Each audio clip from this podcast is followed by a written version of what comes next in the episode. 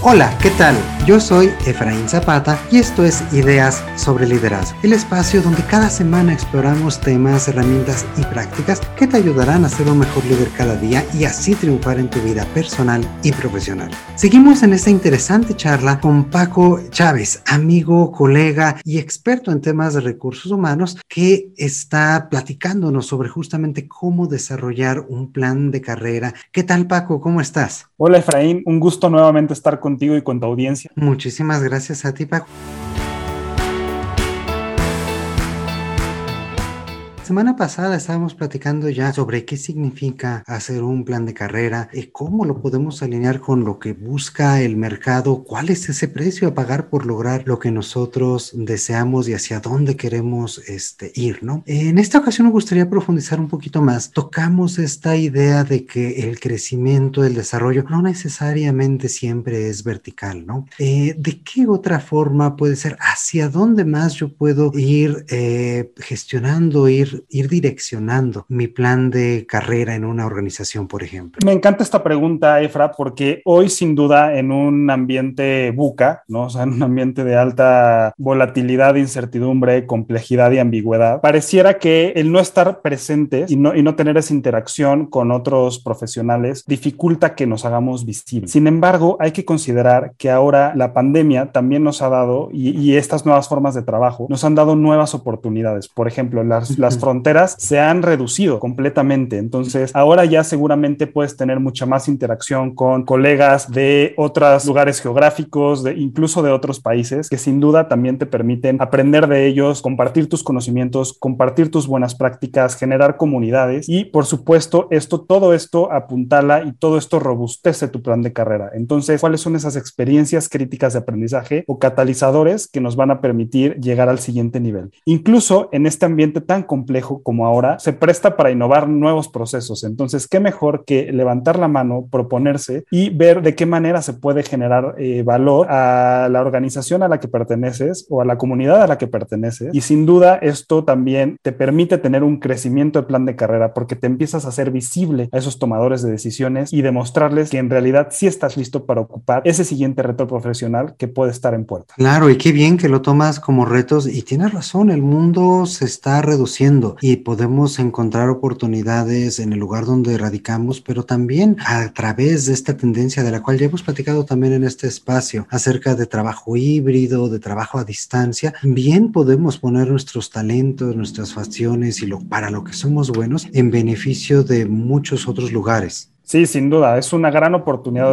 Estamos, viviendo un momento único en donde la interacción, aunque se hace compleja por el tema virtual, también facilita el estar reunidos de muchos, de muchos puntos geográficos en un, en un mismo lugar. Entonces, es una gran oportunidad que no podemos dejar pasar para ser profesionales mucho más redondos. Y creo también una de las tendencias que poco a poco va ganando empuje y que sin duda va a ser un tema en el futuro es estos cambios de carrera o incluso crecimientos laterales, diagonales, que no tiene que ver con como el paradigma anterior que tú nos decías, ¿no? De ir creciendo en una escalerita vertical y tengo que ser pues analista, jefe, supervisor, gerente, director, etcétera, sino que yo puedo moverme de forma lateral, conocer otras áreas, otras industrias. ¿Esto qué papel, qué tanto lo puedo planear o qué papel juega al desarrollar un plan de carrera? Primero hay que estar abierto a todas esas oportunidades. Muchas veces las oportunidades llegan cuando uno menos las espera. Entonces, en la medida en la que se presentan estas oportunidades en las organizaciones, mi principal consejo es toma, aviéntate al ruedo, aun consideres que a lo mejor no estás listo, qué mejor que llevar ese aprendizaje en la práctica. Y aquí me gustaría hablar de otro paradigma que hay que romper al momento de definir el plan de carrera, que es dejarle toda la carga o toda la tarea a la capacitación tradicional, que finalmente eh, es importante importante. ¿Por qué? Porque la capacitación tradicional, digamos, más escolarizada, si lo quieres ver así, más estructurada, más modular, por supuesto que sirve porque nos da conocimientos, nos da nuevas metodologías, nos da nuevas prácticas, nos da nuevos modelos, pero eso queda en un ámbito teórico, que sí es necesario porque ya lo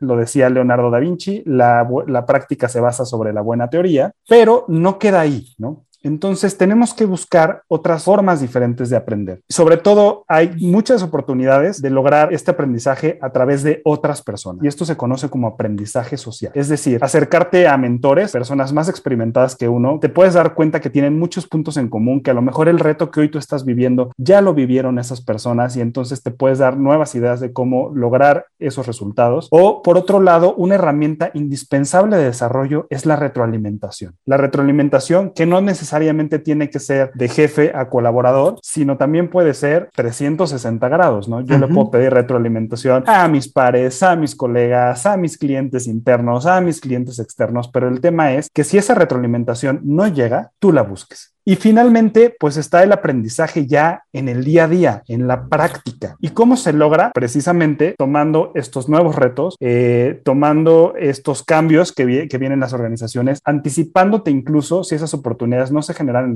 en, la organización, tú empujarlas a que sucedan. Lo, decía hace, hace unos momentos, ¿no? En, en estos ambientes ahora tan volátiles y complejos, se ha prestado también a muchas oportunidades para hacer las cosas diferente y poder innovar. Entonces, tú puedes generar esas oportunidades. Probablemente en un no estén asociadas a un puesto, pero por supuesto que están sumando a tu plan de carrera y sumando a llegar a esa meta, a esa meta o ese punto donde quieres estar.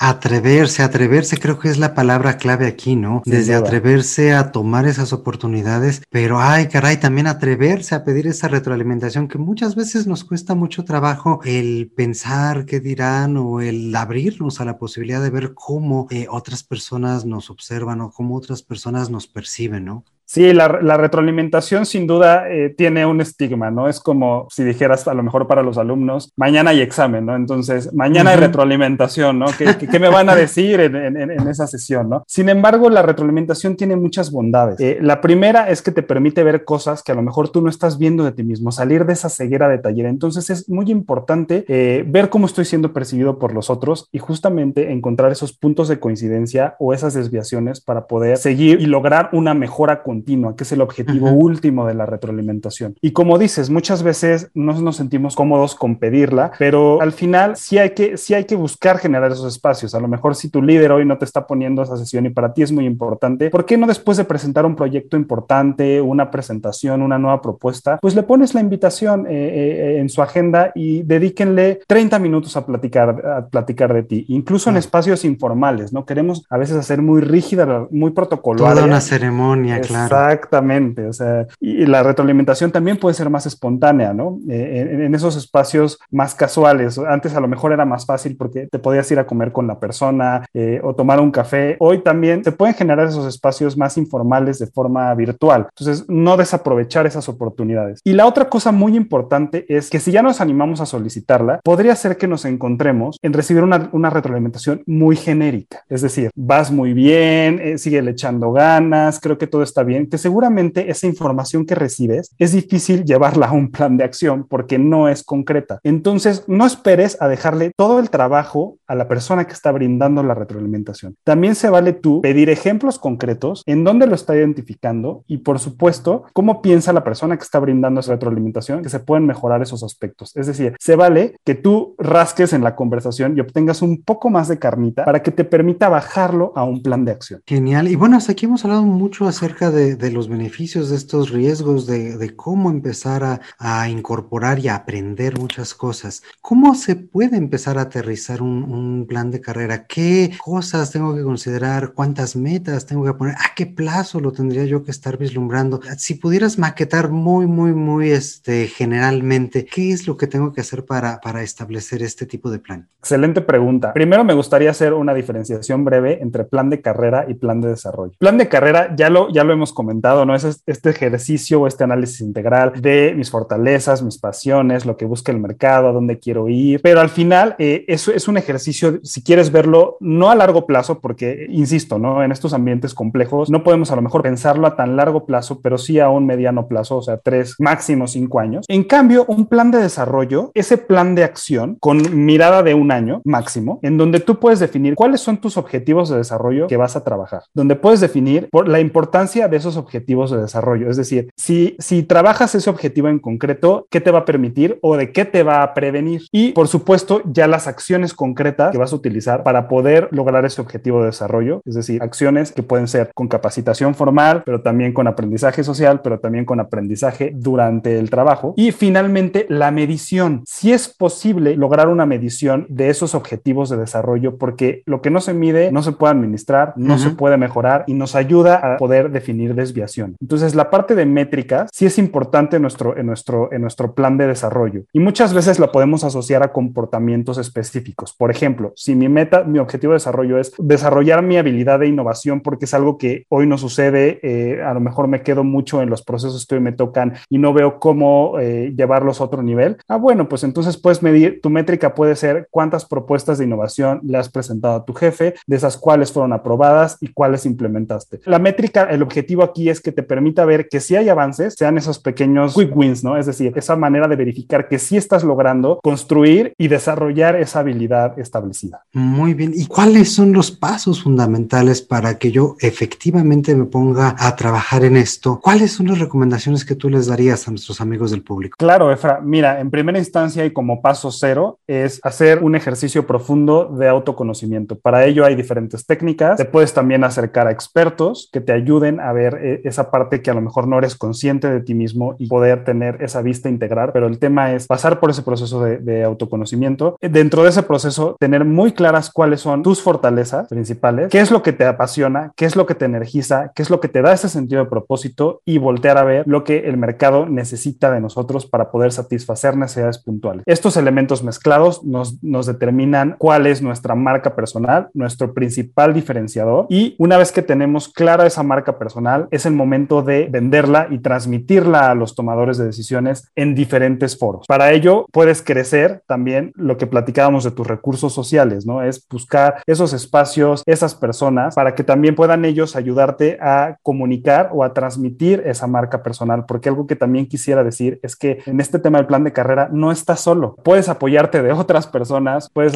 puedes apoyarte de tus redes profesionales y sin duda recordemos que somos seres gregarios, entonces podemos sumar, ¿no? Y podemos generar estas sinergias.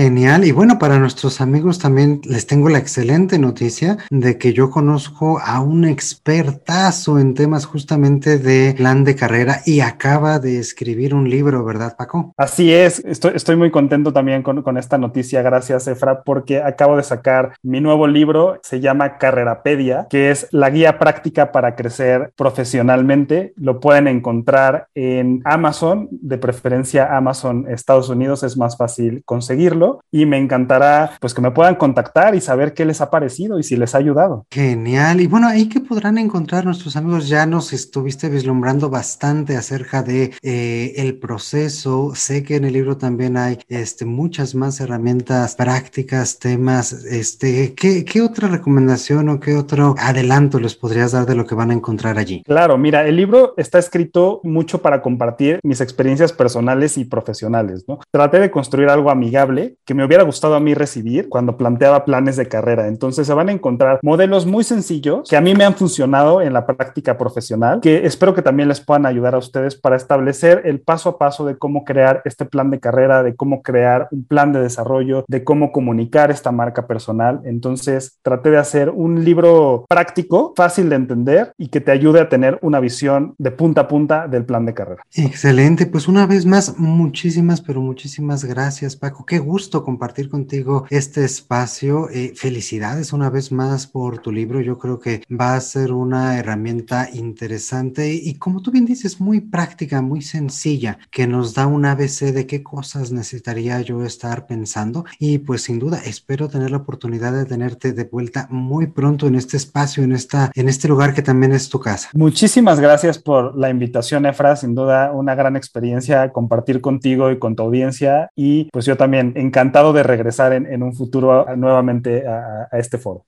Excelente. Y a ustedes amigos al otro lado del micrófono, como siempre, muchísimas gracias por escucharnos. Espero que estas ideas les sean de mucha, mucha utilidad y las puedan aprovechar para, para sacar al máximo esas habilidades, esos talentos que ustedes tienen y sobre todo darles dirección, darles un propósito como nos invita Paco y como también hemos platicado en otros, en otros espacios. Por último, pues me gustaría recordarte que ya tenemos un correo electrónico en el cual también ya nos vas a poder estar enviando tus impresiones, tus saludos para Paco que nos está acompañando, este, cualquier tema que te gustaría que platicáramos o cuéntanos qué es lo que te gustaría escuchar en este espacio, nos puedes escribir a hola arroba ideas sobre liderazgo.com. Esta es una gran eh, oportunidad que tenemos para mantener la conversación y extenderla junto contigo y por supuesto también no dejes de recomendarnos y compartir este espacio con tus amigos, colegas y conocidos. Ya sabes, nos puedes encontrar en Facebook, Instagram, Twitter, LinkedIn,